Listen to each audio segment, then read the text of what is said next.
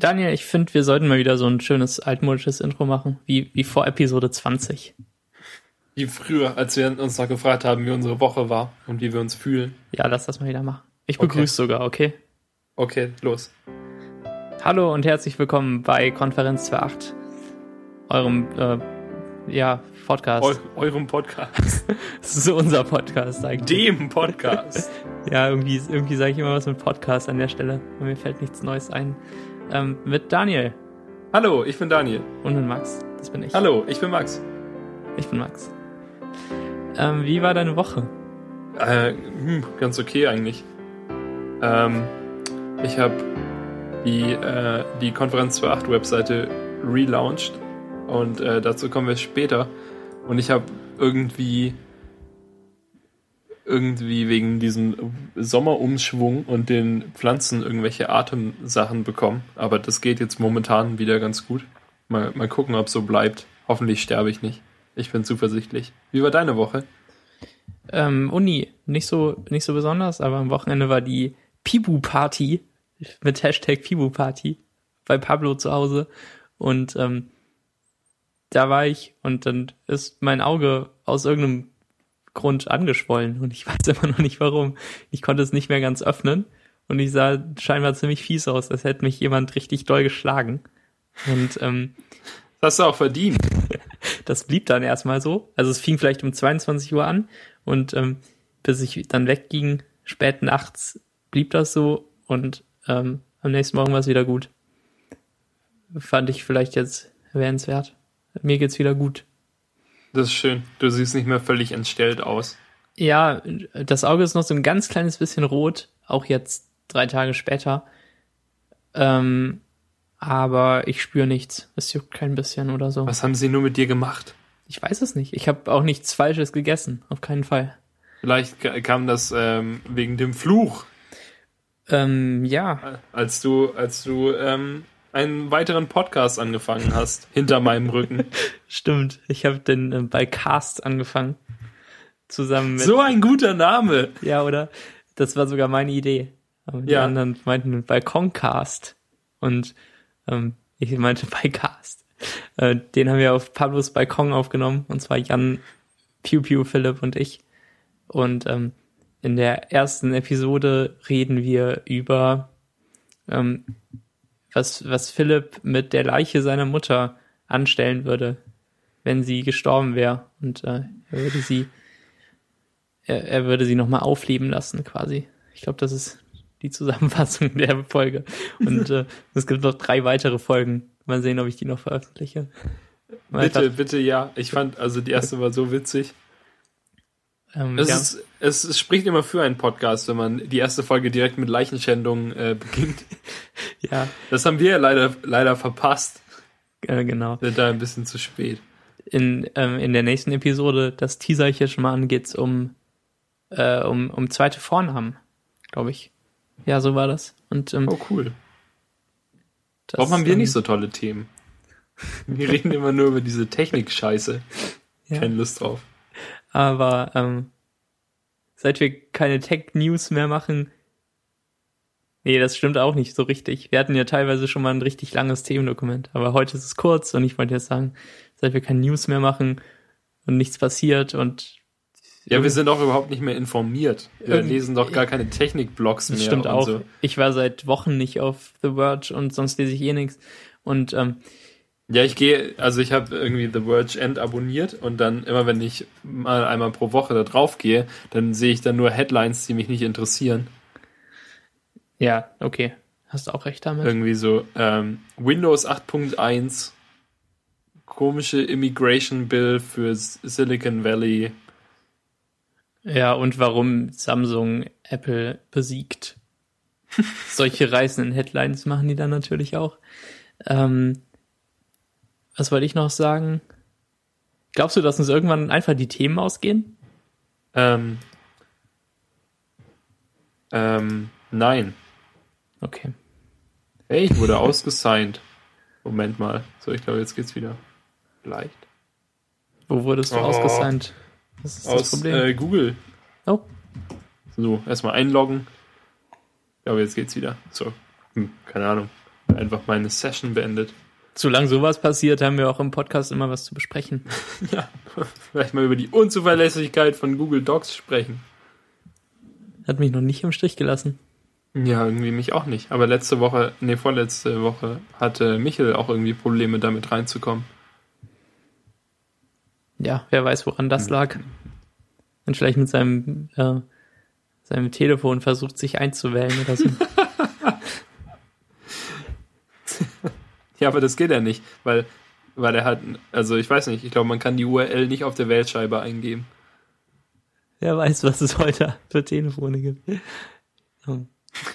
Also heutzutage für Telefone. Wir Ja. kennen uns ja nicht aus. Keine Ahnung. Ähm, nee, sehr schön. Ähm, ja, wir haben. ich muss erstmal kurz Messages zumachen. Philipp schreibt mir gerade wegen dem Podcast, den ich veröffentlicht habe. Er schreibt, hast du mehr davon? Ich brauche mehr davon. Ähm, ja, genau. Ich habe gerade eben einen Podcast hochgeladen auf Losstop Schade. Und zwar ähm, den berühmten, berüchtigten Testcast vom 26. Oktober 2010. Ähm, als ich noch einen Blog hatte, der Daniels Gedankenablage hieß. Und auf dem ich dann ähm, mir eines Abends dachte, ich lade mal einen Podcast hoch. Und habe mich selbst aufgenommen, wie ich das Schüler-VZ-Profil eines sehr dummen Mädchens vorlas das mich irgendwie genervt hat. Und ähm, ja, ich habe einfach ihr Profil vorgelesen und es jetzt gerade eben wiedergefunden, als wir alte Zeichnungen von mir gesucht haben und ich habe meine alte, meine externe Festplatte durchstöbert und bin dann in irgendeinem Backup zum Glück auf diese, auf dieses wunderbare Tondokument gestoßen. Ähm, Nachdem du schon mehrmals gefragt wurdest. von dir? Ja, auch von anderen. Und ähm, du, du meintest, dass du es verloren hättest. Ja, ich habe es aber jetzt tatsächlich wiedergefunden. So ein Glück. Ich mach das mal, ich mach mal hier Shownotes. Ähm, ich mach das da mal rein. Genau, den bei Cast 1 auch gerne. Oh ja, Da waren beide nur so ein paar Minuten. Und äh, sehr hörenswert, finde ich. Bei Cast 1 komme ich leider kaum zu Wort. Das ändert sich aber in den folgenden Episoden. in den folgenden Folgen. Genau. ähm, dann, äh, worum ging es zuletzt? Um unsere Website schon? Ja, ja, ich dachte, ähm, also wenn du nichts dagegen hast, würde ich das ansprechen. Ja, gerne. Oder du kannst es auch einleiten. Ähm, ich, ich meinte die ganze Zeit immer so, wir brauchen mal ein neues Tumblr-Design, damit auch der Flatter-Button mobil sichtbar ist. Eigentlich nur aus dem Grund, oder? Ja. Nicht, dass uns jemals irgendjemand flattern würde. Genau. Ähm, Aber einfach, ähm, ja genau, es war irgendwie so. Und der, ja, der andere Button auch, der äh, Subscribe-Button für Instacast. mhm. Das Problem ist nämlich, dass man, ähm, dass es ja nur Instacast für iOS gibt. Und dass dieser Subscribe Noch Instacast-Button, was? Noch in einem Noch. Monat oder so ändert sich's. Äh, Für was kommt's dann? macOS? Nice. Endlich. yes. Darauf warte ich. Ich google das immer mal wieder, weil ich nicht glauben kann, dass es das nicht gibt, weil es mich so nervt, wenn ich in der Agentur einen Podcast hören will, dann kann ich den, also ich will ja, äh, also ich unterbreche ja einfach immer irgendwie, wenn ich aus der Bahn aussteige oder so. Mhm. Ähm, und dann will ich ja an der gleichen Stelle weiterhören. Und ich will, dass es aber immer überall up to date ist. Aber und überall heißt ja nur auf dem iPhone, weil sonst habe ich Instacast nirgends. Aber ich will ja nicht dann irgendwie dann die, die Folge Back to Work, die ich gerade höre, raussuchen müssen und dann dahin scrollen, wo ich höre. Und dann abends, wenn ich dann aus der Agentur rausgehe und auf dem iPhone das hören will, will ich ja nicht dann da auch wieder vorspulen müssen. Nein, ich will, dass es eine gute Experience gibt, die, die für mich perfekt ist. Und das geht nicht. Weil kommt ja dann. Ein, ein weiteres Problem ist ja, ihr könntet jetzt vielleicht sagen, Daniel, warum hörst du es nicht einfach auf dem iPhone, du Trottel? Das Problem ist, dass ich in der Agentur ungefähr alle 20 Sekunden unterbrochen werde. Also, aber nur, wenn ich Kopfhörer trage. Wenn ich keine Kopfhörer trage, ich kann die Kopfhörer nicht, nicht, nicht auf dem Kopf haben und ich habe den ganzen Tag Ruhe. Aber wirklich, sobald sie meine Ohren bedecken, steht irgendjemand neben mir und ich bemerke ihn nicht und dann werde ich irgendwann angetippt und dann mache ich auf Pause und nehme die Kopfhörer ab und währendher hat die Person natürlich schon angefangen zu sprechen, denn warum eigentlich nicht? Und dann muss ich die Person bitten, nochmal von vorne anzufangen. Das ist furchtbar. Es war wirklich so. Ich, ich dachte wirklich, die spielen mir einen Streich und warten, äh, bis ich die Kopfhörer aufhabe. So furchtbar war das. Ja, und weil ich dumm bin, ist ja auch so, dass wenn ich mit Kopfhörern mit dem iPhone Sachen höre und dann kommt jemand, will mit mir sprechen, dann drücke ich trotzdem auf der Tastatur auf die Pause-Taste. Dann geht Spotify an. Dann geht, hüpft iTunes auf. Und so. Es ist so. furchtbar. So schlimm. Ja, gut. Und wenn es für Mac kommt, äh, dann, äh, dann freut mich das. Sehr gut. Ja, jedenfalls hatten wir auch so einen Subscribe-Button für Instacast auf unserer Webseite den man nicht wirklich benutzen konnte, denn ähm, man musste es dafür auf iOS aufmachen. Oh, aber auf iOS ging standardmäßig die äh, Tumblr Mobilansicht von Blogs auf und hat verhindert, dass man den Button sehen kann. Und jetzt haben wir eine schöne responsive Webseite. Genau. Ähm, und ich, ich bereue es gar nicht mehr so sehr, dass wir jetzt auf Tumblr sind, weil der ähm, neue Tumblr Audio Player ist jetzt auch da. Der ist ganz hübsch. Und ähm, eigentlich sieht es echt sehr, sehr schön aus. Und man denkt nicht sofort, oh, das ist ja Tumblr, das, das kann ja gar nichts werden, sondern es sieht äh, professionell und hübsch aus, um dich hier nochmal zu loben. Oh, Denn, danke. Ähm, das kommt eigentlich alles von dir. Ja, du als äh, ähm, Creative Consultant. Also Max, also ich habe das immer in, in Sketch zusammengewurstelt und dann hat Max immer gesagt, dass er es gut findet oder wenn er was blöd fand, hat er gesagt, dass er es blöd findet. Genau. Und meine, äh, meine Vorschläge sind auch eingeflossen und ich finde, ja. dass es jetzt ziemlich schön aussieht. Max' Idee war zum Beispiel der graue Hintergrund. Statt alles rot zu haben. Oder? Ja, ich hatte mal alles rot und dann, als er gesagt hat, er will nicht alles rot haben, hatte ich äh, den, äh, den grauen Teil ähm, schwarz oder halt dunkelgrau. Aber so mit hellgrau sieht es eigentlich wirklich sehr gut aus. Hast genau. du gut entschieden. Und wir haben schöne Buttons mit verrückten CSS3-Effekten. Und äh, ja, also ich bin eigentlich jetzt wirklich rundum zufrieden. Ja, tatsächlich. Ähm, genau, und es erfüllt seinen Zweck gut. Die, ähm, die Sidebar der breiten Version ist dann einfach in der schmalen Version über dem Content. Und ähm, da sind noch die Buttons für Podcast-Feed und in iTunes öffnen und eben Instacast und Flatter. Und ähm, das alles. Und wir haben, glaube ich, auch nur Lob für die Website bekommen, oder? Mhm. Sehr gut. Und, und auch viel Lob. Also bemerkenswert viel. Mehr als Ja, so ich war, ich war ganz schockiert, als ich mein, also ich habe ein Foto getwittert von der Webseite und auf einmal schreiben mir irgendwie zehn Leute, dass sie das gut finden. Mhm. Da, da war ich tatsächlich überrascht. Das machen sie sonst nicht. ja. Und äh, genau, sehr gut. Dann wirst du davon berichten, wie es war, das mit Sketch zu designen. Ja, also halt allgemein, wie es ist, mit Sketch zu designen, würde ich, würde ich sagen. Denn ähm, ja, ich habe irgendwie ich hatte Sketch runtergeladen, schon im letzten August, ich glaube am Tag, bevor ich nach Hamburg gekommen bin. Mhm. Da hatte ich es irgendwie mal runtergeladen und habe es so ein bisschen ausprobiert und es ist dann aber nicht so richtig hängen geblieben, weil es halt eine Umstellung war von Photoshop oder gewesen wäre und ich da halt Photoshop für alles Designmäßige benutzt habe. Und jetzt äh, vor ein paar Wochen oder jetzt wahrscheinlich schon vor einem Monat oder länger. Ja, länger. Ja, oh, schon so viel Zeit wieder. Mensch. Ähm, ja, da stieß ich auf einen Blog, in dem jemand, äh, also in dem der Typ, der den Blog schreibt, auch angefangen hat, Sketch zu benutzen und ein paar der coolsten Tipps geteilt hat, mit, mitgeteilt hat, die man so in Sketch anwenden kann. Und dann habe ich, ähm, das habe ich eben in der Agentur gefunden, habe das gespeichert und habe es dann zu Hause nochmal angeguckt. Und ähm, habe mir das angeguckt und habe das dann ausprobiert in Sketch, weil ich das ja schon hatte. Und dann ist mir aufgefallen, dass Sketch eigentlich wirklich viel, viel besser ist für 90% der Sachen, die ich tue, also die ich privat tue, äh, als Photoshop. Und seitdem, und dann habe ich, und halt auch besser als Illustrator, weil Sketch ist eigentlich ein Vektorprogramm.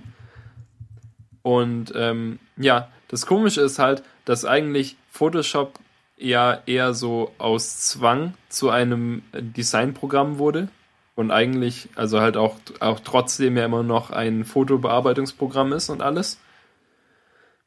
Und ähm, das Illustrator eigentlich, keine Ahnung, 400 Millionen Sachen kann, von denen ich überhaupt nichts weiß, weil mein Workflow mit Illustrator sieht meistens so aus, dass ich eine Datei öffne, eine Illustrator-Datei und da dann das ein Logo oder sowas rauskopiere und es dann in Photoshop einfüge als Smart Object. Mhm. Und äh, keine Ahnung, wenn das irgendwelche Kundenlogos sind oder so, dann muss ich ja damit nichts machen. Ich muss es ja nur einsetzen. So, mhm. und muss ja nicht mit Illustrator irgendwie gestalten. Aber Sketch ist halt, ähm, ja, ein, äh, ein Layout-Programm, ein richtiges Design-Programm für digitale Interfaces und ähm, funktioniert komplett mit Vektoren. Das heißt, Sketch hat sogar die Möglichkeit, ähm, die Pixelvorschau auszuschalten und dann, selbst wenn man bei 800% ist, sieht man keine Pixel, weil es halt dann wieder total scharf gerendert wird, statt dass man ähm, äh, halt große, ähm, große Pixel sieht, die achtmal so groß sind irgendwie. Genau. Und, und das ist voll schön. Aber wenn man ein, ein Objekt auf seinen Canvas zieht, trägt man dann die, die Größe doch in Pixeln ein oder so? Ähm, ja, genau, ja. Okay. Das, ähm, das heißt, das Dokument, das man hat, ist auch in, in Pixeln.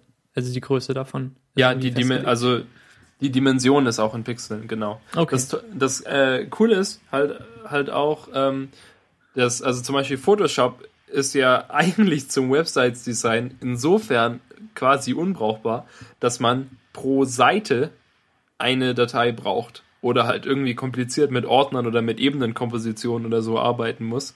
Aber also grundsätzlich braucht man halt eine Datei pro Arbeitsfläche. Und in Sketch kann man sich einfach mehrere Arbeitsflächen nebeneinander oder verrückt durcheinander machen und sogar dann mehrere Seiten noch anlegen.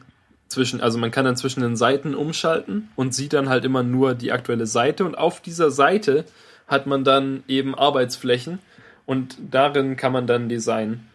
Und wenn man zum Beispiel, keine Ahnung, nehmen wir an, man baut eine App und hat einen Anmeldeprozess, wie man sich halt am Anfang einloggen kann, dann kann man das schön, kann man irgendwie, wenn man will, eine Seite machen, mit ähm, die Anmeldeprozess heißt und kann dann da äh, mehrere Artboards erstellen nebeneinander, die alle ähm, und dann überall den Header und so einfügen und dann halt den äh, Anmeldeprozess darin dokumentieren. Also eigentlich echt, echt cool. Ich habe das eben jetzt benutzt für das äh, Lesetagebuch Redesign, das noch nicht fertig ist. Hört auf, mich zu fragen. Ähm,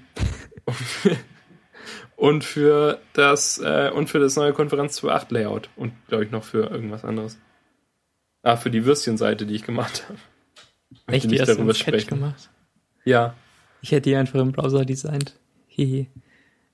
Also designt in Anführungszeichen. Ja, aber ich wusste nicht, wie viele Änderungen die haben wollen. Ich will nicht immer alles im Browser ändern.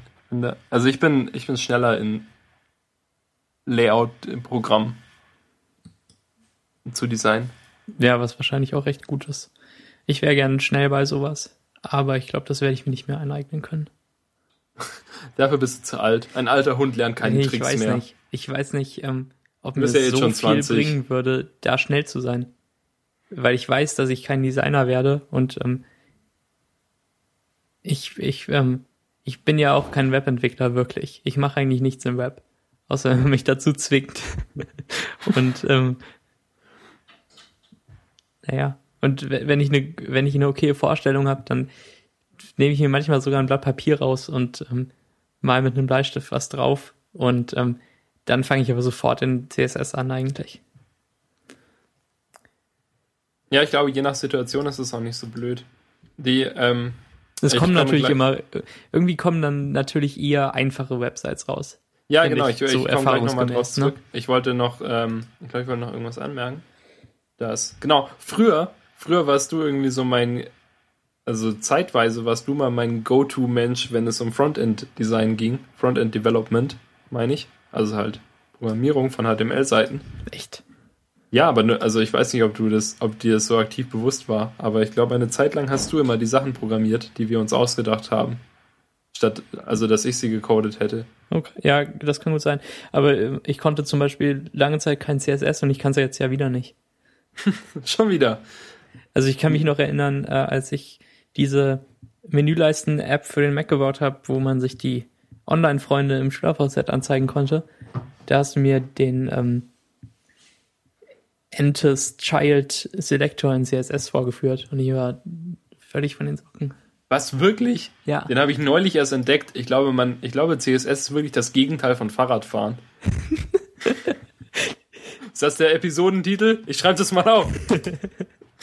nee, das war, ähm, das war so, dass ich die, äh, die, die, äh, es gab irgendwie so eine Seite, wo man sehen konnte, wer online ist und davon konnte ich die einzelnen Bilder ähm, mir anzeigen lassen, aber die waren dann alle nebeneinander oder alle untereinander und ich wollte halt so, dass es nach dem dritten umbricht. Das habe ich nicht geschafft. Und ähm, du hast mir den Selektor dafür diktiert. Und Cool. ich wusste überhaupt nicht, wo du die Information her hattest. Aber das ich war, auch nicht. Keine Ahnung. Wann war das? 2009. Oh Mann. Und ähm, Ah ja, stimmt, Ja. aber diese Menüleisten-App konnte ich nie benutzen, weil ich keinen Mac hatte.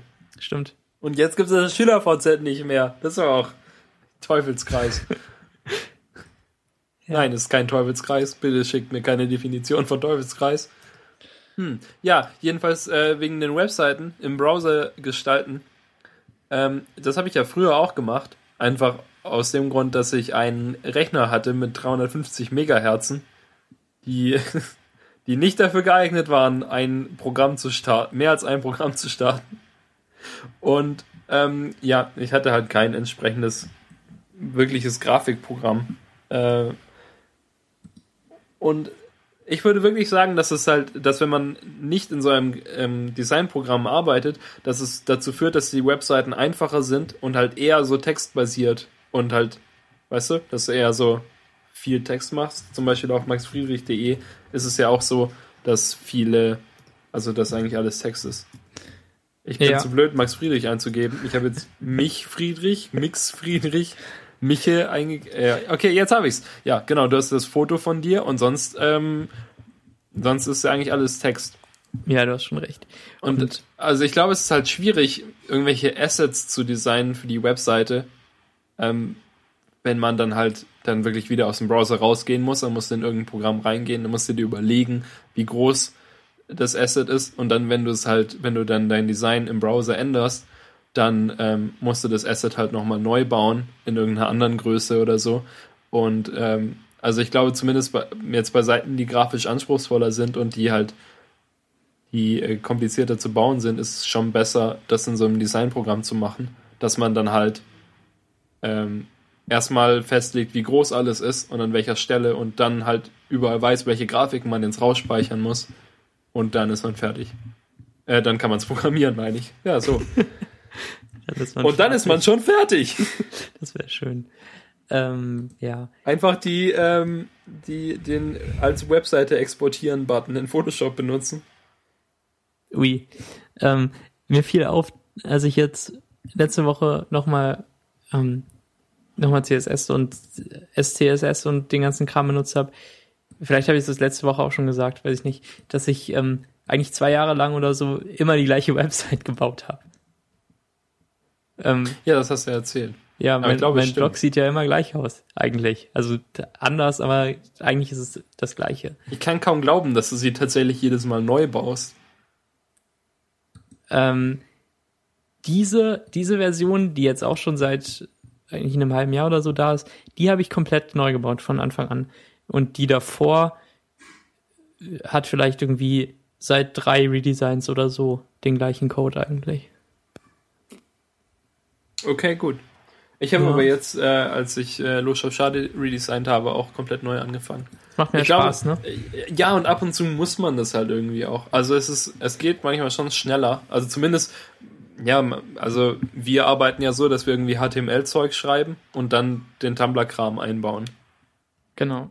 Aber es geht halt manchmal schon schneller, wenn der ganze Tumblr-Kram schon gemacht ist und man und alles, worauf man achten muss, was man über Wochen dann wieder eingepflegt hat, weil man gemerkt hat, dass irgendwas kaputt ist, ähm, wenn das schon da ist und man dann halt einfach irgendwie den Header ändert oder so.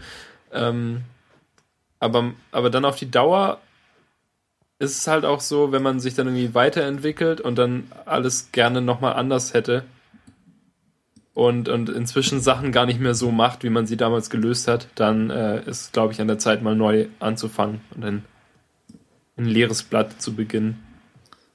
Ja. Damit haben wir jetzt äh, eigentlich diverse Frontend-Blogs komplett äh, vorgelesen.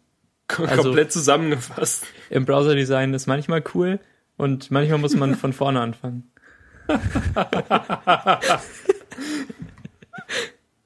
ah, gibt es äh, der Moment der frontendblog.de.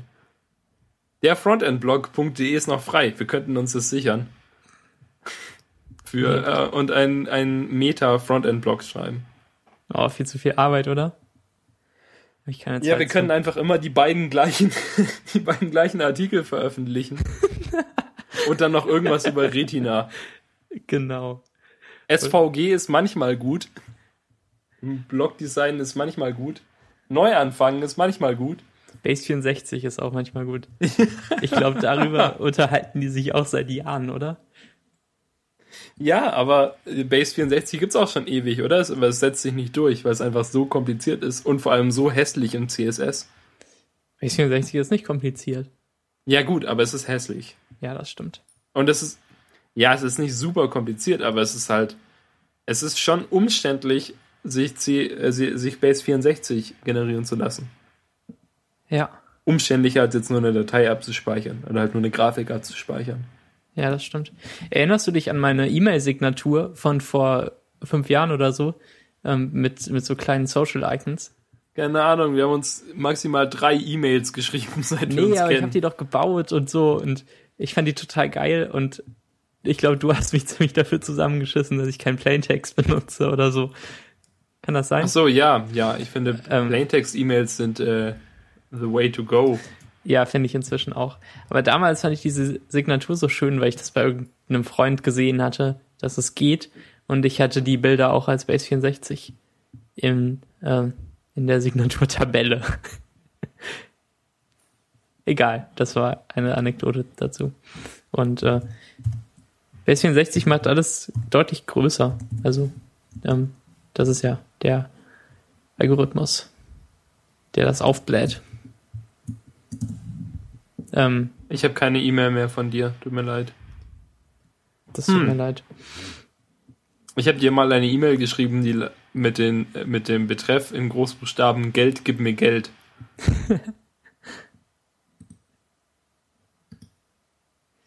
ähm, hast du die Buttons auf konferenz für 8.de selbst in CSS3 gecodet oder hat Sketch dir da geholfen? Ähm, kann man so ja, ah. Layer-Styles exportieren oder so? Ja, kann man. Voll geil, oder? Ja, es das ist, ist echt gut.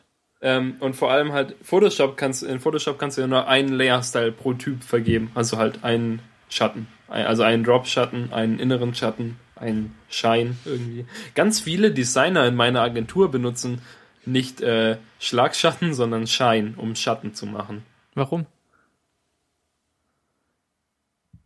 Ich, man sieht, man hört es nicht, aber, man sieht es auch nicht, aber ich hebe verwirrt die Arme über den Kopf, weil ich es selbst nicht weiß. Immer ja. wenn, äh, oh, äh, die, die tausend und ein grauen Momente beim Photoshop öffnen, Photoshop-Datei öffnen von Daniel. Daniel macht die Photoshop-Datei auf, will den Schatten, will irgendwas an dem Schatten machen, sieht, ah, toll, es ist ein, äh, Schein nach außen. Es ist ein oder? Schein nach außen. Ja, wie, warum? Warum nimmt man nicht einen Schatten und macht, sagt halt, dass er keinen, äh, keinen Abstand hat vom Element? Ich verstehe das nicht. Weil der Schlagschatten halt diese super hässliche Standardeinstellung hat. Mit 45 Grad Licht. Ja, aber Schein auch. Schein Echt? nach außen ist doch hell. Schein nach außen ist standardmäßig hell. Das heißt, du musst erst unter steht auf negativ multiplizieren. Das heißt, du musst da erst einstellen, dass er auf multiplizieren steht. Dann musst du eine dunkle Farbe wählen und dann musst du den Abstand wählen, statt dass du einfach ähm, den einfach in Schlagschatten reingehst und dann als Abstand null eingibst, wenn du da unbedingt Bock drauf hast. Ja, hast wahrscheinlich ja. recht. Und ähm, ja, klar, ich habe auch Photoshop seit Jahren nicht geöffnet. Ich hatte es noch nie auf macOS. Doch, ich hatte es einmal auf macOS installiert. Aber nur die Demo. Und dann hast du gesagt, ich glaube, als CS4 rauskam, und da hast du gesagt, dass es immer noch so langweil langsam ist, obwohl es eigentlich neu geschrieben sein soll oder so. Ähm, Gab es in CS4 schon diesen äh, Content-Aware-Dings? Ähm, nee, ab CS5. Dann habe ich CS5 gehabt. Toll, ne? Ja, stimmt, da hast du mal versucht, äh, deine Ex-Freundin aus Fotos raus zu Content-Aware filmen. Aber nur aus Spaß. Ja, natürlich nur Äh, aus Spaß, aber es sah so ich witzig glaube, ich aus. sollte das hier nochmal verdeutlichen, dass ich das nicht ernsthaft wollte. Ja, wir haben halt drüber gescherzt, dass man das machen könnte. Genau. So, ah, Content-Aware Phil, das werden ganz viele Leute mit gebrochenen Herzen benutzen. Und dann, Dann war ich dann halt benutzt. selber nochmal halb an dem Platz, äh, wo sie war. Und es war sehr lustig. Weil man sich irgendwie dann noch selbst reinfüllt. Egal. Ja, Content-Aware Phil funktioniert so in 20% der Fälle. Wenn wirklich nur so ein einzelnes Staubkorn im Gras liegt, dann ist es okay. Aber bei irgendwas, also bei allem, was irgendwelche gleichmäßigen Muster haben sollte, zum Beispiel irgendwelchen Kacheln oder so, wenn man da Content-Aware Fill gibt, nimmt, dann sieht es aus, als ob der, der Fliesenleger betrunken gewesen wäre. Hast du äh, den Content Overfill jemals irgendwie vernünftig einsetzen können? Also ein bisschen schon. Manchmal, wenn halt, wenn man, ähm, wenn man jetzt irgendwie ein Foto macht von irgendwas, zum Beispiel von irgendwas Hellem und da ist ein dunkler Fleck, dann kann man äh, das wirklich ganz gut einsetzen und auch in Gras und irgendwelchen komplizierten äh, Oberflächen, die halt nicht gleichmäßig sind, so Tapeten, ja, Gras, Staub, Dreck, Erde, Mhm. ähm, am Himmel geht's, halt überall, wo, wo, wo es nichts macht, wenn es nicht absolut perfekt eingefügt ist. Ja, Dann, stimmt. dann geht's eigentlich schon. Ich habe es mal mit Gras gemacht, glaube ich. Und das sah Gra- okay Gras aus. geht echt super. Aber Ja, oder, oder am Strand haben wir es mal habe ich es mal benutzt, irgendwie, mhm. wenn da irgendwie äh, irgendwelche Fußspuren sind, zum Beispiel im Sand, klein im Hintergrund, die man nicht will, dann kann man die damit Ja. eigentlich echt sehr gut loswerden. was ist, was ist sonst die, äh, wie, wie macht man das sonst? Kopiert man sich was von irgendwo und fügt das da ein oder Genau, stempelst man, du? Ja, das ist doch, ja, das ist Stempeln im Prinzip, oder? Also ich mache halt eine neue Ebene und stempel dann da drauf von der Okay. Ebene, die drunter liegt. Ich habe mal äh, so Videos gesehen, wo einer, äh, wo, wo einer mit viel vulgärer Sprache erklärt hat, dass wir alle Photoshop falsch benutzen. Und ähm, der hat dann recht gut Sachen geshoppt, aber er hat halt erklärt, dass zum Beispiel Stempeln falsch ist, wenn man, wenn man irgendwie was entfernen will. Zum Beispiel einen Ring von einem Finger wollte er entfernen. Und ähm, dann hat er so ins Video reingeschrieben, dass, dass man nicht stempeln soll. Weiß Warum nicht. Finde ich nicht mehr. Weiß ich nicht. Er hat ähm, sich dann mit seinem, äh, mit einem Lasso irgendwas ausgeschnitten und das da reingetan und es sah irgendwie besser aus. Ja, es kommt auch darauf an, wie viel man, wie gut man es stempelt. Ja, ich kann zum Beispiel gar nicht stempeln. Ich bin inzwischen ein Meister des Stempelns. Wir haben ja, wir haben ja auf der äh, einen Webseite von unserem Kunden haben wir unheimlich breite, aber nicht sehr hohe Fotos im Header. Und wenn wir dann irgendwelche Stockfotos raussuchen, dann äh, kann man halt nicht immer ein Foto suchen, in dem, in dem halt das Hauptelement, worauf der Fokus liegt, relativ klein in der Mitte ist, so dass man viel Zeug außen links und rechts hat, dass es dann, dass man es vernünftig in den Header einfügen kann. Sondern du musst dann halt gucken, dass der, dass das Element halt auf keiner Seite angeschnitten ist, dass du halt dann den Hintergrund, der links und rechts ist, auf jeden Fall noch ein gutes Stück breiter machen kannst. Und da musst du halt dann halt stempeln. Das ist der Key. Key ist stempeln. Wie kann man denn, wenn man in einer neuen Ebene drüber ist, die Ebene darunter als Stempelgrundlage auswählen? Muss man immer hin und her wechseln, wenn man einen neuen Punkt sucht? Nö, nö. Du kannst einfach in Photoshop äh, auswählen, was dein, äh, deine Quelle für Stempeln ist. Moment, ich gehe da kurz mal hin. Ähm, so sehr interessiert es mich doch nicht. Nee, ich sag's dir. genau, äh, du kannst ähm, aufnehmen aktuelle Ebene, aktuelle und darunter oder alle Ebenen. Cool. Also aktuelle und darunter heißt aber nicht nur die aktuelle und die Ebene darunter, sondern alle Ebenen darunter.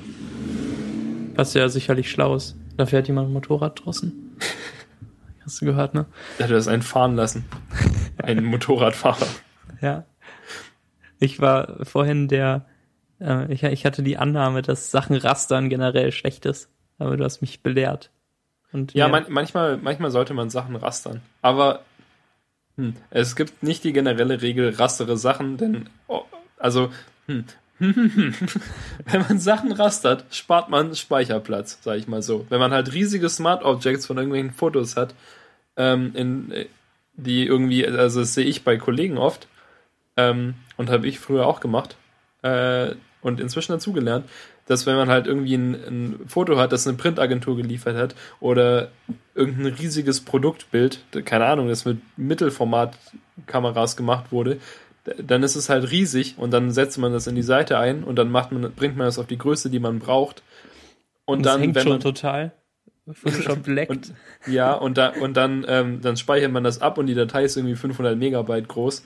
Und dann, ähm, und wenn man halt Command T drückt, um das, dann die, die, das Smart Object, das Foto zu transformieren, dann ist es halt irgendwie bei ähm, 5,7 Prozent oder sowas. Und ist halt eigentlich 20 mal so groß. Ähm, ja, dann ist es an der Zeit, das Zeug zu rastern. Aber ich habe eine total schlaue Rastermethode gefunden. Denn der Nachteil am Rastern ist ja, wenn man irgendwas rastert und es dann wieder größer macht, dann sieht es scheiße aus, weil es dann verpixelt, weil es dann halt größer gezogen ist, als man es eigentlich haben wollte. Und ähm, ähm, äh, Gestalter in meiner Agentur, die darauf verzichten, Smart Objects zu benutzen, ähm, da, da, das sieht halt auch furchtbar aus, wenn irgendwie ein Bild ähm, ja, wenn man es halt, wenn man, wenn es gerastert ist und man verschiebt es dann noch einmal oder man dreht es dann einmal noch, dann ist es eigentlich okay. Aber wenn man halt die Sache dann fünf, sechs Mal immer wieder dreht und verschiebt und vergrößert und verkleinert, dann ist es halt einfach total unscharf. Und wenn, wenn sie dann noch einen, äh, einen scharfen Filter drüber legen, wodurch eigentlich immer nur die Kontraste an den Kanten verstärkt werden, ähm, das sieht einfach schrecklich aus.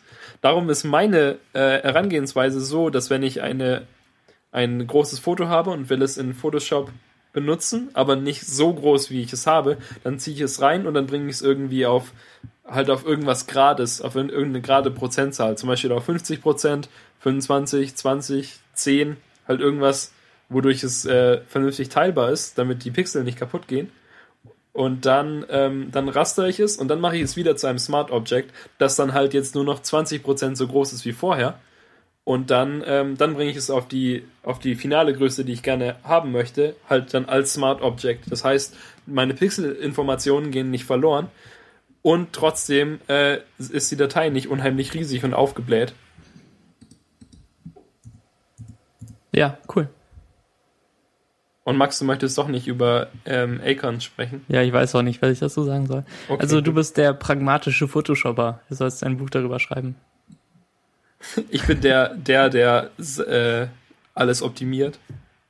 Ja, der, der einfach wahre Sachen sagt, die sich auch jeder selbst erschließen könnte, aber irgendwie macht das niemand scheinbar. Ich bin der Angry Photoshop-Nerd. Ich schrei dann auch immer so in der, so wie dein komischer ich, Typ da. Ich werde die Videos niemals wiederfinden und mir nicht verlinken. Ich, vielleicht mache ich, vielleicht mach ich das mal. Jahren. So ein Screencast, so wie Martin gemacht hat. Nur, dass du schreist. Let, let's play Photoshop. Und was, was zeigst du dann? Ja, dann zeige ich zum Beispiel das mit den äh, Smart Objects oder so.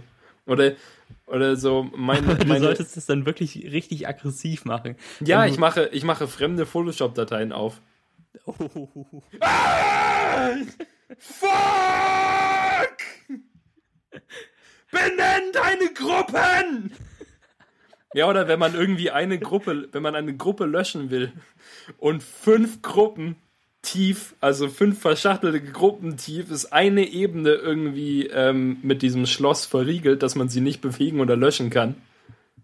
Und du kannst ja die Ebene auch nicht auswählen. Du weißt nicht, welche verschlossen ist. Das heißt, du musst alle Ebenen durchprobieren oder halt alle Ordner öffnen, um zu gucken, welche Ebene verdammt nochmal hier gesperrt ist, dass du sie, dass du die ganze Gruppe nicht löschen kannst. Cool. Ähm, ich, ich finde, du solltest das ähm, mit den mit den Bildern, die man klein transformiert und nicht als Smart Object, dass man die dann verschiebt und vergrößert und verkleinert, das solltest du sehr, sehr aggressiv und schnell hintereinander machen und dabei auch ein bisschen rumbrüllen.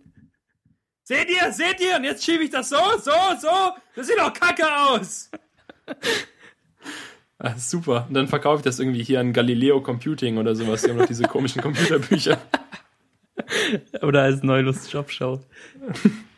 Hm, hm. Hm. Jetzt können wir den Podcast nicht veröffentlichen, bis du das gemacht hast. Mist. ähm, ich ich habe ganz oft äh, bei Photoshop immer dieses ähm, Adult-Fenster gesehen, wo dann drin steht, das dürfen Sie nicht tun. Wenn Sie das tun wollen, müssen Sie die Ebene rastern. Das war mein Lieblingsfenster. Am Anfang habe ich es nicht verstanden und ähm, dann wurde mir irgendwie bewusst, dass das aus Textebenen Pixel macht äh, und dass man den Text dann nicht mehr ändern kann. Und ich habe mich sehr, sehr oft darüber aufgeregt, weil ich den Text dann nochmal ändern wollte und vergrößern. Aber ähm, da gab es auch noch keine Smart Objects. Das ist so meine schöne Geschichte zum Ebenenrastern. Ja, dann war es da irgendwie mit Textebenen und mit, ähm, mit äh, Füllebenen. Oh, um ne. Ach nee, das mache ich dann. Das mach, ich glaube, vielleicht mache ich da wirklich was. Ich mache einfach immer so ein Minuten Videos über, ähm, über Photoshop-Sachen, die man besser lösen könnte. Das wäre cool. Das ist eine gute Idee. Ja.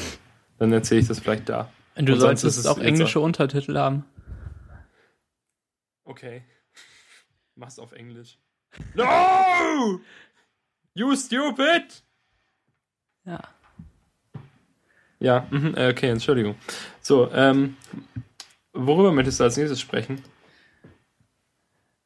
Du, du änderst hier in unserem ja, Themendokument herum. Ich weiß nicht, was du jetzt vorhast, Wir worüber du so, sprechen willst. Hm, mal kurz die neue Website ansprechen. Jetzt sind auch schon wieder 40 Minuten um oder so. Ja, aber wir haben auch voll gut jetzt über äh, Web Development gesprochen und über Photoshop. Stimmt eigentlich auch total.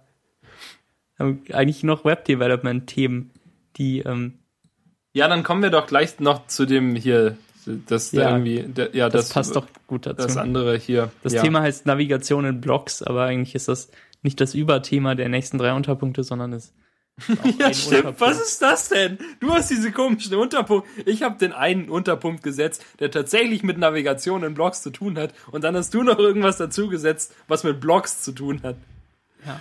Wir können jetzt noch irgendwie einen Link zu einem Kompass dazu setzen, weil der mit Navigation zu tun hat. Das ist ein Hauptnavigationspunkt in dem was steht und der hat nur einen Unternavigationspunkt und das ist das einzige, was du dazu sagen willst. Also der Hauptpunkt hat eigentlich keine Bedeutung. Dann kannst du den Unterpunkt auch in Klammern schreiben dahinter, nicht als Unterpunkt. Ja, aber ich dachte, da kommt noch was. Ja, ja. Vielleicht. Ich dachte, ja, du schreibst da noch was dazu, was relevant ist fürs Thema. Jedenfalls, Navigation in Blogs. Die ähm, Standardlinks, die WordPress und Tumblr und wahrscheinlich noch viele mehr anbieten, zur Navigation ähm, zwischen also, verschiedenen zur, Artikelseiten. Ja, zur Seitennavigation, ja. Genau. Also die heißen Previous und Next oder vorherige Artikel und nächste Artikel.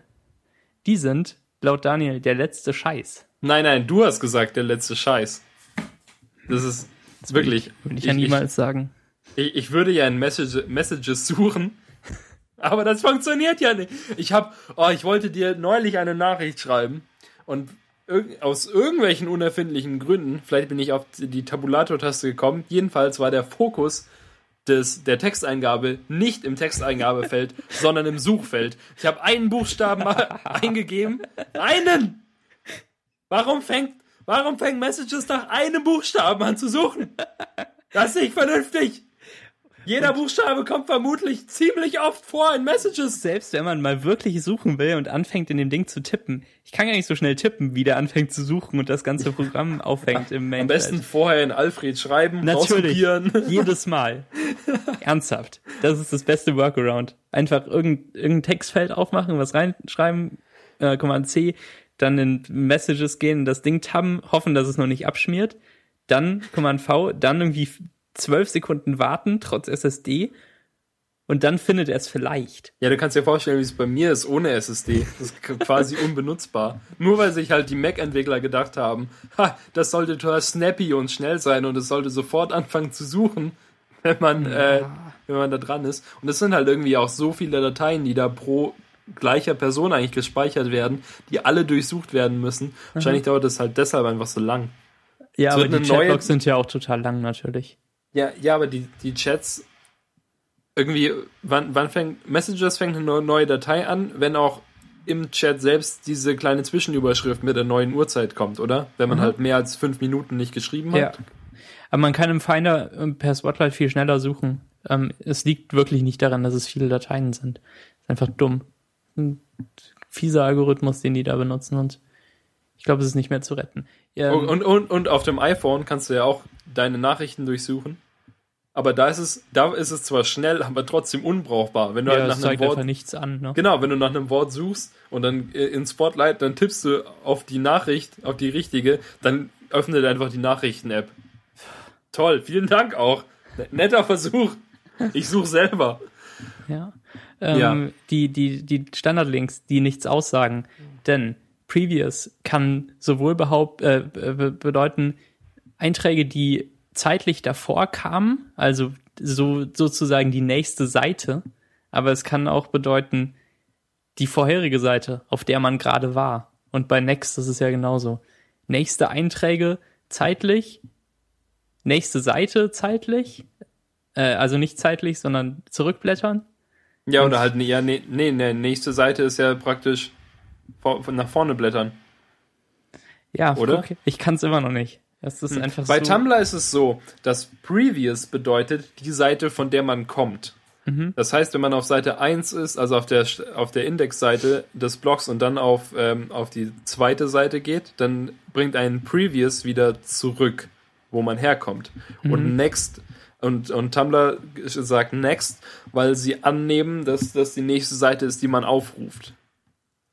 Aber das ist halt, also das passt einfach nicht in meinen Kopf rein. Das ist so unlogisch, finde ich. Also nicht so richtig nachvollziehbar, dass ich immer wieder zurückgehe, also dass das Previous zurück ist, wo ich herkomme oder so, das ist irgendwie komisch. Ich hätte es lieber andersrum, dass ähm, das Previous ein, also Previous wirklich die vorigen Artikel benutzt, be bedeutet, äh, zu dem man dann zurückkehren kann. Deshalb übersetzen wir das einfach immer anders und schreiben älter und neuer. Das ist das Einzige, was nicht missverständlich ist. Und ich frage mich, wie WordPress so eine riesige Open Source Community hat und das irgendwie immer noch nicht hingekriegt hat, dass die Standardwörter dafür so widersprüchlich sind. Äh, oder man benutzt einfach so Pagination Plugins und äh, schreibt einfach Zahlen hin. Das finde ich zum Beispiel noch besser. Aber wir haben uns äh, jetzt für das Re Redesign von Konferenz 2.8 nochmal kurz darüber gestritten, wo denn jetzt der Link für vorherige Beiträge hinkommt. Nach links oder nach rechts? Meiner Meinung kommt er nach rechts, ähm, denn Blogs sind Aktenordner und man heftet neue Seiten drauf. Und ähm, du, du sagst das Gegenteil, weil du bescheuert bist. um das. und Daniel sagt einfach das Gegenteil, denn er ist dumm wenn Daniels ähm, Methode der, der Blogbeschriftung gelten würde, dann ähm, müsste die, die Startseite von einem Blog, also wenn man einfach die URL einträgt, die müsste dann auf slash page slash 50 meinetwegen weiterleiten und ähm, der neueste Beitrag müsste unten stehen. Das heißt, man müsste dann noch runterscrollen, um den neuesten Beitrag zu sehen. Ja, quasi um, also halt, wenn, ja, wenn deine, deine Ansicht äh, Seiten zu sortieren ein, Bu ein, ein äh, Aktenordner sind, ist, weil die neuesten Sachen immer oben liegen, dann wäre ja meine quasi ein Buch. Genau. Ich finde das nicht so blöd. Aber du hast natürlich trotzdem recht. Wir haben ja auch wirklich uns sehr lange darüber amüsiert und das perfekte ähm, Buch CMS uns überlegt. Äh, ja, wo halt wirklich dann ja man auf die auf die momentan aktuellste Seite weitergeleitet wird und dann runterscrollen muss, um dort den neuesten Beitrag zu lesen. Ja, das stimmt schon. Ja, eigentlich bin ich schon dumm. ja, ähm, und äh, wenn man das so hat, dann kann man meinetwegen die, äh, die Links für neue Beiträge, ähm, die Links für neue Beiträge nach, Moment, ich kann es immer noch nicht. Die nach, für ältere Beiträge nach. kommen noch links und die für neuere kommen nach rechts. Ja, also, ja, aber ich meine, ich, ich denke das ja nicht, weil ich denke, Blogs sind Bücher, sondern es ist ja eigentlich eher so, dass in der, unserer westlichen Kultur immer alles, was vorher war, links steht. Also in irgendwelchen Zeit, Zeitstrählen ist äh, die, das, das Ältere ist weiter links. Ähm, wir lesen von links nach rechts ähm, und so weißt du halt, alles läuft ja von links nach rechts. Die alten Sachen sind immer links. Darum ist halt meine Ansicht, dass ähm, Blogartikel, die älter sind, eben, dass man dann auf einen Link klickt, der in die linke Richtung zeigt, weil man äh, dahin gehen möchte. Ach nee, ich glaube, wir werden uns nie einigen. Wir werden das mit ins Grab nehmen. Ja. Oder du baust wirklich dieses, äh, dieses Plugin, das dann auf eine spätere Seite weiterleitet. Das wäre so witzig. Dann mache ich das. Ha. Und ähm, dann fiel mir noch ein zum Thema Blogs und zum Thema früher, als wir WordPress hatten. Ähm, der CSS Naked Day war am 9. April, also vor genau einer Woche. Verpasst. Wäre natürlich schöner gewesen, es dann anzusprechen, aber jetzt können wir Bilanz ziehen vom CSS Naked Day 2013. Unser neues Konferenz 2.8 Thema hat so, äh, äh, Template hat so schöne, ähm, so ein schönes Markup, Mensch.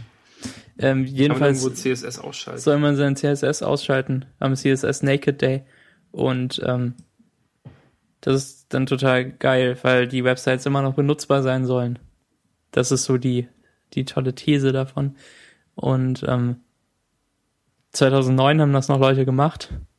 Jetzt ist es irgendwie völlig egal und fällt ungefähr in die gleiche Schiene wie, ähm, dass man auf seinem Blog so einen Button tut, auf dem steht, dass man sich das beim W3C hat validieren lassen. Und auch, dass man sich dafür anpöbelt, dass der Code nicht valide ist. Das ist irgendwie alles so früher und so egal. Oder sind wir nur alt geworden? Ich weiß nicht, ich Vielleicht sind wir auch einfach nicht mehr im richtigen Umfeld unterwegs, weißt du? Ich glaube, es gibt bestimmt noch Leute, die das machen und wir gucken einfach nicht mehr. Wir sind, wir sind nicht da, um. Ja, aber die können äh, uns auf Twitter schreiben. Die, äh, zum Beispiel Tim K. Punkt, der, ähm, der im SchülerVZ Daniel anpöbelte, weil sein äh, Code nicht richtig eingerückt war. Sein HTML. Falls du das hörst, Tim, melde dich. Wir würden dich gern mal treffen. Es ist wirklich problematisch. Also der, der Typ im Schüler, es gab diese Webdesign-Gruppe im SchülerVZ, in der wir waren. Und ähm, dort gab es Tim K., dessen richtigen Nachnamen wir uns nicht erinnern. Ich glaube, wir wussten ihn nie. Der hatte auch eine Webseite. Und, und der hat eben mich angepöbelt äh, über meinen WordPress-Blog, dass der ähm, HTML-Code, den er sehen konnte, nicht äh, richtig eingerückt war. Was ja quasi unmöglich ist mit WordPress. Ja, und, und PHP allgemein.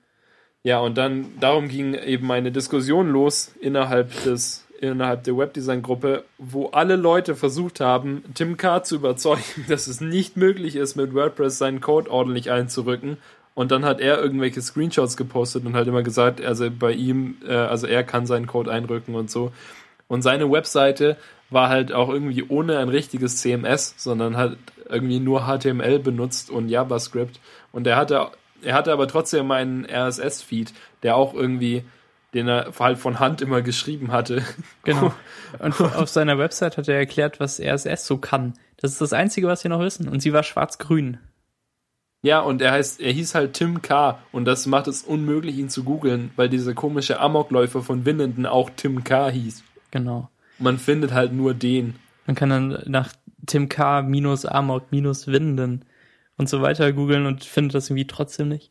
Ähm, was mir noch zu Tim Wir K. einen Rapper gefunden, der Tim das K. Das war, ähm, er hat dann vorgeschlagen, dass du deine Seite gar nicht mit PHP baust, sondern irgendwie ein Gästebuch mit JavaScript, Client-Side äh, JavaScript, wo man dann äh, so Einträge für sich selbst machen kann ohne Datenbank. Ich glaube, das war sein Ziel, das wollte er uns nahelegen. Ja, irgendwas ohne Datenbank mit JavaScript, ja. Und darum, daraufhin kamen wir auf die Idee, das brillante, ähm, also bisher, die bisher leider un, unumgesetzte Idee, äh, das KMS zu bauen, statt einem CMS. Wegen Tim K. Aber ich habe schon äh, ein Template dafür gebaut gehabt, oder? Kann das sein? Was? Ich habe mal so eins entworfen. Ähm, das war ein, so ein ganz einfaches Block-Layout mit irgendwie so lila Akzenten. Ich glaube, ich, ja, ich habe das noch. Ich schicke dir einen Screenshot. Ah nee, das, das CMS, wo wir das mitmachen wollten, das ähm, hatte den Working Title Hypertype. Oh ja, aber das hatte ich mir ausgedacht. Das war was anderes, oder? Ja. Da, da sollte man einfach alles in den Textfeld eintragen. Das war cool.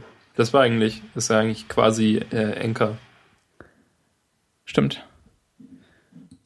Zu Anchor will ich aber, glaube ich, nichts mehr sagen. Das hat okay. sich erledigt. Nächste Woche? Oder gar nicht? Ja, vielleicht nächste Woche. Okay. Ähm, wozu ich noch was sagen will, wenn wir noch Zeit haben, ist ähm, Unit-Tests. Und zwar nicht, weil die mir besonders viel Spaß machen oder weil die irgendjemandem besonders viel Spaß machen, sondern ähm, weil ich dir erklären will, womit sich Programmierer heute so rumschlagen. Äh, und zwar Test-Driven Development. Das heißt, ähm, du legst dir eine Klasse an in deinem Xcode oder in deinem Eclipse im besten Fall, wie in der Uni, schön Java schreiben. Und ähm, dann denkst du darüber nach, was die Klasse so äh, können muss, was, was für Daten die beinhaltet und ähm, wie die sich verhalten soll. Und bevor du dann anfängst, die ähm, Instanzvariablen oder sowas oder die Properties in Xcode aufzuschreiben, äh, ähm, schreibst du einfach Testfälle. Das heißt, ähm, Testklassen sind so aufgebaut, dass du ähm, verschiedene Methoden darin schreibst und die werden dann bei einem Software-Test nacheinander alle ausgeführt. Und für jede Methode wird sich ein neues Exemplar der Klasse angelegt und ähm, dann macht man in der Testmethode irgendwas mit dem Exemplar. Zum Beispiel, wenn man in seinem Exemplar, ähm, weiß ich nicht, äh, ein, ein, ein Bankkonto verwaltet oder so, um mal das schönste Beispiel zu bringen, dann, ähm, dann wird in der Methode zunächst das Exemplar angelegt, das ist aber implizit, passiert einfach so. Und dann machst du was damit, zum Beispiel du zahlst 100 Euro ein und dann testest du wirklich. Also du schreibst eine Assert-Anweisung, zum Beispiel Assert True. Das heißt, du nimmst ähm, an, dass etwas wahr ist und dann schreibst du Assert True Kontostand gleich 100. Also, dass ähm, der Kontostand dieses Kontos, den man am besten über eine Methode über, oder über eine Property aufruft, dann in dem Fall, dass er auch 100 ist. Du, du zahlst was ein und überprüfst direkt, ob das so passiert ist. Und ähm, von diesen Testmethoden kannst du dann beliebig viele schreiben und ähm, die werden einfach dann alle schnell hintereinander ausgeführt. Wenn du Test-Driven Development machst, dann schreibst du dir wirklich erst alle Testfälle auf, die dir einfallen und versuchst sie so ein bisschen zu ordnen, dass du ähm, nicht so redundant testest, aber dass du auch mögliche Grenzfälle testest und ähm, wo es schiefgehen könnte und dann vielleicht so ein bisschen noch auf Robustheit, dass du einfach Fehleingaben machst und ähm, dann eben assertest, dass nichts passiert oder dass, dass äh, eine Exception zurückkommt und ähm, dann hast du diese Testklasse mit, mit 30 Testfällen, die alle fehlschlagen, weil ja in der richtigen Klasse nun gar nichts drinsteht, außer vielleicht Methodenköpfe. Dann fängst du an, in der richtigen Klasse zu implementieren, was du möchtest. Und ähm, Informatikprofessoren und ähm, Mitarbeiter an der Uni versprechen sich davon, dass man sich ganz bewusst Gedanken darüber macht, was Klassen können sollen und dass man, wenn man sich über Testfälle Gedanken macht, auch viel robuster programmiert und schon die Grenzfälle im Blick hat. Aber ähm, realistisch bin ich nur genervt davon. das ist jetzt, es klang eigentlich gerade alles ganz positiv so, also na, nachvollziehbar. Ja. Also gut halt. Ähm, ähm, ich habe immer freitags so einen, einen dreistündigen Blog, wo ich ähm, dann Softwareentwicklungsübungen mache, irgendwie in Partnerarbeit vor einem Computer und man soll Aufgaben bearbeiten, die man auf einem Blatt Papier bekommt. Und in, im ersten Semester waren das schöne Programmieraufgaben und wir durften irgendwelche Algorithmen bauen und Sachen implementieren. Und äh, jetzt hatte ich das zwei Wochen lang bisher im zweiten Semester. Das Einzige, was wir gemacht haben, ist Testklassen schreiben. Dann äh, fühlt man sich irgendwie so, als hätte man überhaupt nichts geschafft danach. Und äh, das Schönste ist, wenn du einen Fehler in deiner Software findest, zum Beispiel per Debugger, dann sollst du den nicht einfach fixen, sondern du sollst erst einen Testfall schreiben, der den Fehler aufdeckt, der also fehlschlägt, oder vielleicht sogar mehr als einen Testfall, der den aufdeckt. Dann darfst du den Fehler fixen. Und dann führst du deine Tests aus und wenn die grün werden und ähm, also positiv äh, ausgefallen sind, dann hast du den Fehler erst zu Ende gefixt. Aber ähm, selbst wenn du was total Offensichtliches siehst, soll man dann erst einen Testfall für schreiben. Also wenn man ein Plus und Minus verwechselt hat im Implementierungscode, oder? Ja, genau. Unser Beispiel war jetzt so, dass einfach in der Schleife eine Variable angelegt wurde, aber dass nichts mit ihr passierte. Man hätte sie noch zu einem Datenbestand hinzufügen sollen. Dann mussten wir dann Testfälle dafür schreiben, die ähm, diese Methode an der Klasse aufrufen und ähm, eben was hinzufügen oder zumindest das versuchen und dann sieht man, dass sie nicht im Datenbestand sind und ähm, zwei verschiedene Testklassen, äh, Testmethoden, die das aufzeigen und dann äh, dürften wir den Fehler fixen. Ich glaube, wenn man so strikt danach vorgeht, dann äh, wird man so ein so ein Java-Programmierer. Ich glaube, es wird jetzt gemacht, um euch halt wirklich zu zwingen, das wirklich zu machen. Mhm. Aber dass ihr dann, also ich, ich hoffe nicht, dass sie annehmen, dass ihr dann in der echten Welt wirklich nicht einfach die Variable zuordnet, sondern so eine Testklasse schreibt explizit für die Variable, die dann unnötig ist, sobald ihr die Variable zugeordnet habt. Genau. ist ja auch blöd. Man soll Aber, die dann quasi ähm, einfach runter implementieren, die Klassen, nachdem man die Testfälle hat und das schon weiß, wie es funktioniert.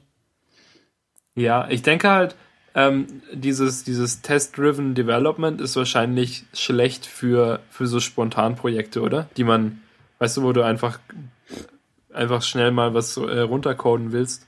Ja, das und, stimmt. Auf jeden so, Fall. Da, da will man das nicht. Du willst dir ja nicht äh, erst sechs Stunden lang überlegen, was alles eintreten könnte und dann anfangen zu programmieren, sondern man fängt sofort an zu programmieren.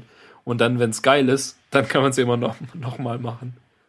Oder halt die Bugs fixen ähm, as we go along. Ja, genau. Und ähm, eigentlich kam ich auf die Idee, weil ich dir ein paar Testklassen für dein Lesetagebuch schreiben wollte. Ähm, Aber jetzt willst du es nicht mehr. Weiß ich nicht. Vielleicht mache ich es dafür noch, um dir da zu zeigen, ich... was du alles nicht kannst. Und, Ach, ähm, witzig. Und die alle vier schlagen. dafür müsste ich ja überhaupt erstmal Klassen ins Lesetagebuch einbauen. Ja. Hast du inzwischen Aufschluss darüber, ob es performant ist, mit einer Klasse immer einzelne Bücher aus einer Datenbank auszu auszulesen, statt sie alle gleichzeitig auszulesen? Puh, weiß ich nicht. Ähm, ich, ich weiß nicht. Ja, wahrscheinlich. Ich glaube, es würde keinen Unterschied machen. Ähm, die, ich habe eigentlich fast nur mit Objektspeicher gearbeitet bisher und nicht mit so einfachen Datenbanken, wo man dann sich die Objekte erst draus zusammenbauen muss. Aber ich weiß nicht, ähm, vielleicht sollen deine Bücher und deine Autoren ja später noch ein bestimmtes Verhalten bekommen von sich aus. Und ähm, dass man dann Methoden an ihnen aufruft, anstatt direkt in die Datenbank zu schreiben.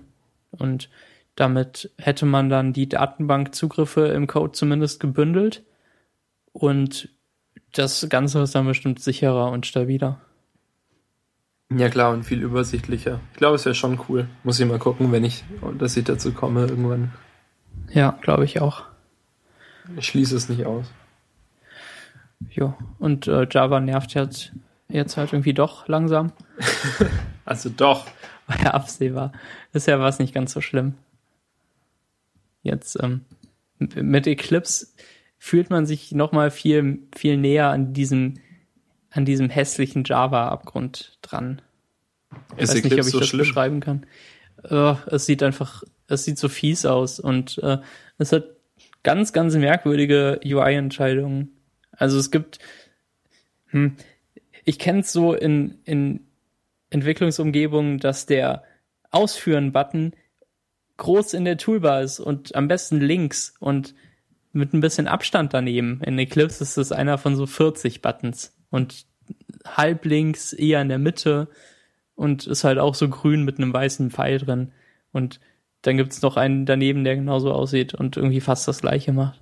Es ist einfach unübersichtlich. Und, äh, ja, ja, ich sehe es gerade. Hm. Ja, keine Ahnung. Aber versehentlich Tiger-Screenshots von den Clips gefunden. Ja, so, so sieht's halt noch genau aus. Sehr furchtbar. Ja. Ich verstehe es nicht. Ich finde, ich finde ähm, ein großes Problem, also das größte Problem, das ich habe, äh, optisch mit vielen Texteditoren, sind so starke Kontraste, also stark, also Linien zum Beispiel, die irgendwo verlaufen, die starke Kontraste haben oder sowas. Weil, also ich finde, ich, also ich will persönlich immer auf den ersten Blick so meinen Code sehen also zum Beispiel bei Sublime Text ist das super gelöst, weil alles super dunkel ist, außer mein Text ist bunt. Ähm, dann hat man halt den Fokus auf den Text, aber wenn halt alles gleich, gleich stark im Fokus ist, dann ähm, bringt mich das durcheinander. Und wenn ich jetzt so diesen Tiger-Screenshot von Eclipse, den wir auch gerne in die Shownotes machen können, ähm, wenn ich den äh, im direkten Vergleich sehe zu meinem äh, Sublime-Text daneben, dann ist es doch ein ganz schöner Unterschied. Ja, klar. Dafür hast du halt keine Entwicklungsumgebung, sondern nur einen Editor. Und ähm, Ich kann auch äh, Run machen mit. ja, aber du Dings. kannst zum Beispiel nicht direkt deine Unit-Tests ausführen und ähm, bekommst das Ergebnis in Rot oder Grün angezeigt. Das ist ähm, dann eher so ein IDE-Feature. Hä? Sublime-Text hat ja äh, SAS eingebaut. Ha, aber Sublime Text hat zum Beispiel auch keinen Debugger. Und ohne Debugger hast du auch keine, keine äh, ordentliche Entwicklungsumgebung. Ich weiß gar nicht, wie du damit arbeiten kannst, ohne Debugger dein, dein Lesetagebuch zu schreiben. Ich habe ein, ich habe doch, äh, ich habe Dings, ich habe doch die, das Terminal. Ich gebe alles im Terminal aus. Ja, das ist ja nur ein Log, das ist kein. Ja, aber was, was debugge ich denn? Ja, du, du willst halt ähm, zwischendurch schon mal sehen, welche Variablen welchen Wert haben. So im Programmablauf. Das, das macht dann Debugger. Das wollte ich noch Haltepunkte nie. setzen und dann schauen, was da gerade wirklich so passiert. Ja, Jetzt erwächst du hoffentlich nicht in mir den, das, den Willen, das zu haben, weil das wäre. Nee, das wollte ich noch nie. Aber das ist bestimmt, weil ich von PHP komme. Und von Taschenrechner Basic. Einstiegsdroge TI Basic. Ja. Nee, also ich bin, äh, also ich bin eigentlich ganz froh, einfach wenn alles funktioniert und wenn es nicht funktioniert, dann gebe ich mir die Variablen absichtlich ins Log aus, die ich, ähm, bei denen ich denke, dass da der Fehler sein könnte. Also Lesetagebuch ist ja jetzt auch nicht so kompliziert, dass ich tatsächlich jederzeit wissen muss, was welche, welche Variable welchen Wert hat oder so. Ja, das stimmt schon. Und es gibt ja auch eigentlich kaum, kaum äh, Schleifen und solche Abläufe im Lesetagebuch, oder? Ja, äh, halt, nee, eigentlich kaum, ja. Also Ein zum bisschen Beispiel halt im, im nur so, Template dass, drin. nur so, dass zehn Bücher hintereinander ausgegeben werden. Oder so. Genau, ja. Das vielleicht, aber ähm, Ja, aber nicht super kompliziert. sowas ist halt oft nett zu debuggen, wenn du, ähm, wenn du nur ungefähr weißt, was in deiner Schleife passiert und nicht weißt, was da falsch läuft, dann springst du halt rein und ähm, klickst dich da durch, Zeile für Zeile und siehst, was mit den Variablen passiert und wie der Stack aussieht, welche, ähm, welche Methoden da auf welchen drauf liegen. Debuggen ist cool. Dann heiratest du. Außerdem ähm, gibt es gratis GitHub äh, billigste Bezahlaccounts für alle Studenten. Man muss äh, hinschreiben, was man damit machen will. Und ich habe geschrieben, dass ich damit zusammen mit Kommilitonen äh, irgendwas hosten will. Und ich dachte, dass dann vielleicht irgendein Mitarbeiter drüber schaut und mir das erlaubt. Aber es kam direkt nach 20 Sekunden die Bestätigung, dass ich den billigsten Account da geschenkt bekomme. Vielleicht für zwei Jahre oder so. dich. Vielleicht liest es nachträglich jemand durch. Ja, das kann gut sein.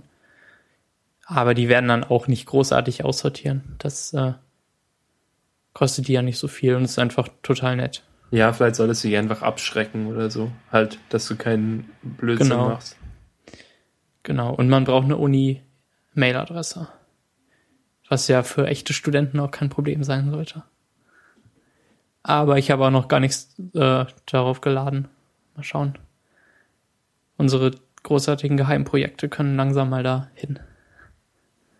Ja, Daniel vs. Max.de. Genau. Da, da wolltest du schon ein, ein Ding äh, anlegen. Ja, und irgendwie habe ich es trotzdem nicht gemacht. Mach das mal. Dann, dann muss ich wieder meine Dateien bearbeiten, dass da keine Passwörter drin stehen. Ja, dann mach da, mach das doch. Gibt's das eigentlich irgendwie automatisiert? Das, ähm, naja, egal. Du kannst dir natürlich eine Config irgendwas klasse machen und die einfach nicht mit hochladen beim Committen. Ja, so ist das, so ist es bei Lesetagebuch. Ja, das ist wahrscheinlich schlau. Alles klar. Gut. Gut. War's das jetzt? Wahrscheinlich, oder? Das, das kam jetzt tatsächlich ein bisschen äh, überraschend, dass du noch diese Themen, also das, also halb überraschend, dass du Unit-Tests jetzt noch gemacht hast. Aber äh, Wenn ich was erzähle, ist das ja nie so lang. Du, Ja, du kannst so eine halbe Stunde über Photoshop ranten und ich kann überhaupt nichts. Ich habe dir in zehn Minuten alles erklärt. Höchstens zehn. Ich habe jetzt äh, das absolute Wissen über Unit-Tests. Genug, um zu wissen, was es ist und was es macht, oder? Und es zu fürchten. Ja. Ja. Ich dachte, bei dir muss ich ein bisschen weiter ausholen, weil du nur Photoshop 7 kennst. Und das ist kein Witz. Ich hatte wirklich Photoshop 7 installiert. Oh, krass. Gut, aber damals war es ja auch noch nicht so alt. Ich äh, kannte auch eine, ein Mädchen, das Photoshop 7 installiert hatte und das total gut zeichnen konnte Oh, cool. damit. Ja. Ja. Tja. Ähm. Ja. Dann beenden wir das jetzt, oder? Bevor wir noch, noch mal Mama Tias sagen. Ja. Ich stelle mir vor, dass viele Hörer schon, äh, sobald wir das erste Mal Tja sagen oder das erste Mal erwähnen, dass wir aufhören, den Podcast sofort ausschalten, weil sie wissen, jetzt kommt nichts Interessantes mehr. Nur noch Gestammel und Jetzt, jetzt folgt uns drucksen- auf Twitter. Konferenz zu 8. Und bewertet uns doch mal auf iTunes. Jetzt drucksen sie wieder zehn Minuten rum. Oder schreibt kommen ein nicht zum Review. Reden durcheinander. Und ähm, nimmt auch. Ba, ba, ba, ba, ba. Ba, ba, ba. Okay. Ähm, wenn ihr, wenn ihr irgendwelche Kommentare habt und vielleicht auch in die Sendung wollt, dann nehmt ihr auf Audioboo auf oder so und schickt uns das auf Twitter. Und wenn wir es cool finden, spielen wir es vielleicht ein. Auf was? Audioboo. Das ist doch dieses Portal für. Nee, inzwischen gibt's Soundcloud, ne? Ja, Tut die mal es auf auf Soundcloud. Soundcloud auf. Soundcloud ist viel cooler. Soundcloud. Soundcloud. Aber mit so einem Download-Link. Dann, sonst können wir das ja gar nicht machen. Sonst klauen wir das. Cloud. Soundcloud. Oh. Lieber aufhören. Es war Okay. schön mit dir, Daniel. Es war, es war auch sehr schön mit dir, Max. vielen Dank, Hörer. Und vielen Bis- Dank, Daniel. Bis nächste Woche. Bis nächste Woche. Tschüss. Tschüss.